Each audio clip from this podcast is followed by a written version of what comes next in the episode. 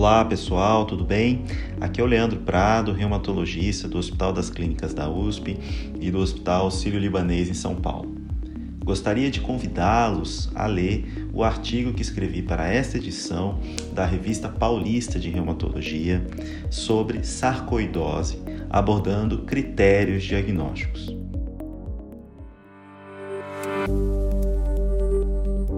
Nós sabemos que a sarcoidose é uma doença rara, inflamatória e multissistêmica, mas de origem desconhecida. Mas que muitas vezes é o reumatologista que faz esse diagnóstico e maneja esse paciente.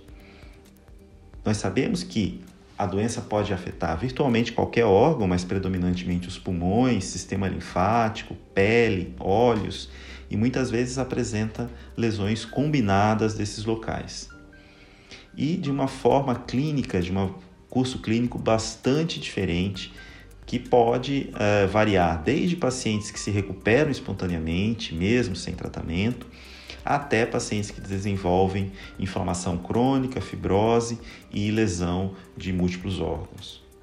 Essa diversidade clínica da sarcoidose, bem como a sua semelhança com outras doenças que são mais comuns na prática clínica, muitas vezes leva a uma incerteza diagnóstica, um desafio uh, para se confirmar o diagnóstico, com isso levando a atrasos no tratamento, que muitas vezes afeta substancialmente a qualidade de vida, a capacidade de trabalho e aumenta a mortalidade dos nossos pacientes.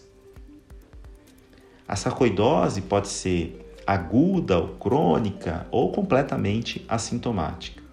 A gente sabe que os quadros de sarcoidose aguda, como a síndrome de Lofgren e Hereford, geralmente têm bom prognóstico e estão associados a uma remissão espontânea é, da doença e que muitas vezes não demandam um workup diagnóstico complexo com biópsia específica e, e, e demonstração do granuloma nesses casos.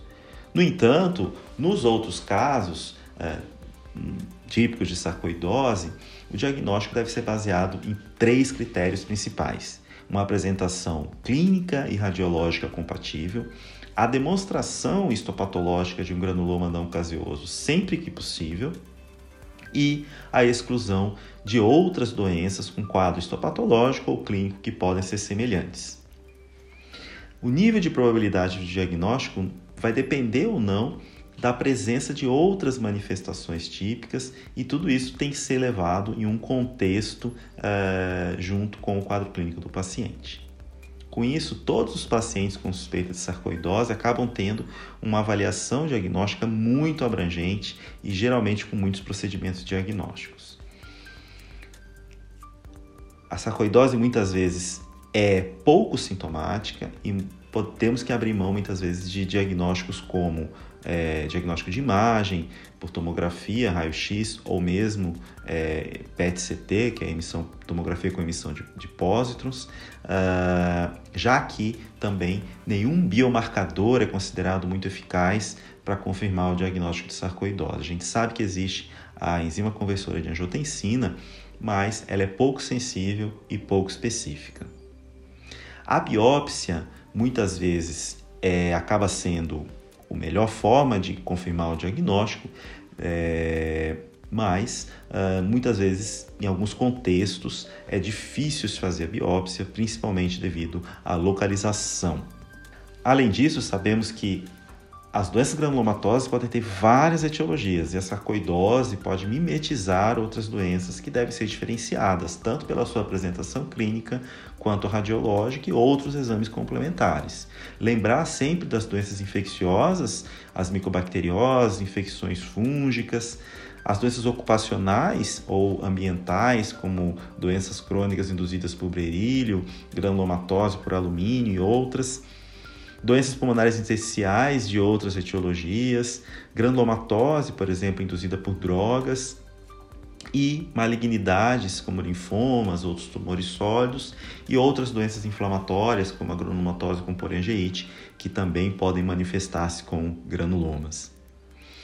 Uma vez confirmado também o diagnóstico de sarcoidose, deve-se sempre determinar a extensão do envolvimento de outros órgãos. Lembrar sempre que você deve procurar outros órgãos acometidos ou mesmo sinais e sintomas de disfunção, como linfopenia, disfunção renal, hipogama-globulinemia, é, hipercalciúria ou hipercalcemia, pois isso pode ter fator prognóstico e a indicação, é, melhor indicação de tratamento desses pacientes. Espero que vocês gostem e fico à disposição é, para suas dúvidas. Um abraço a todos e boa leitura. RPR Vox, podcast da Revista Paulista de Reumatologia.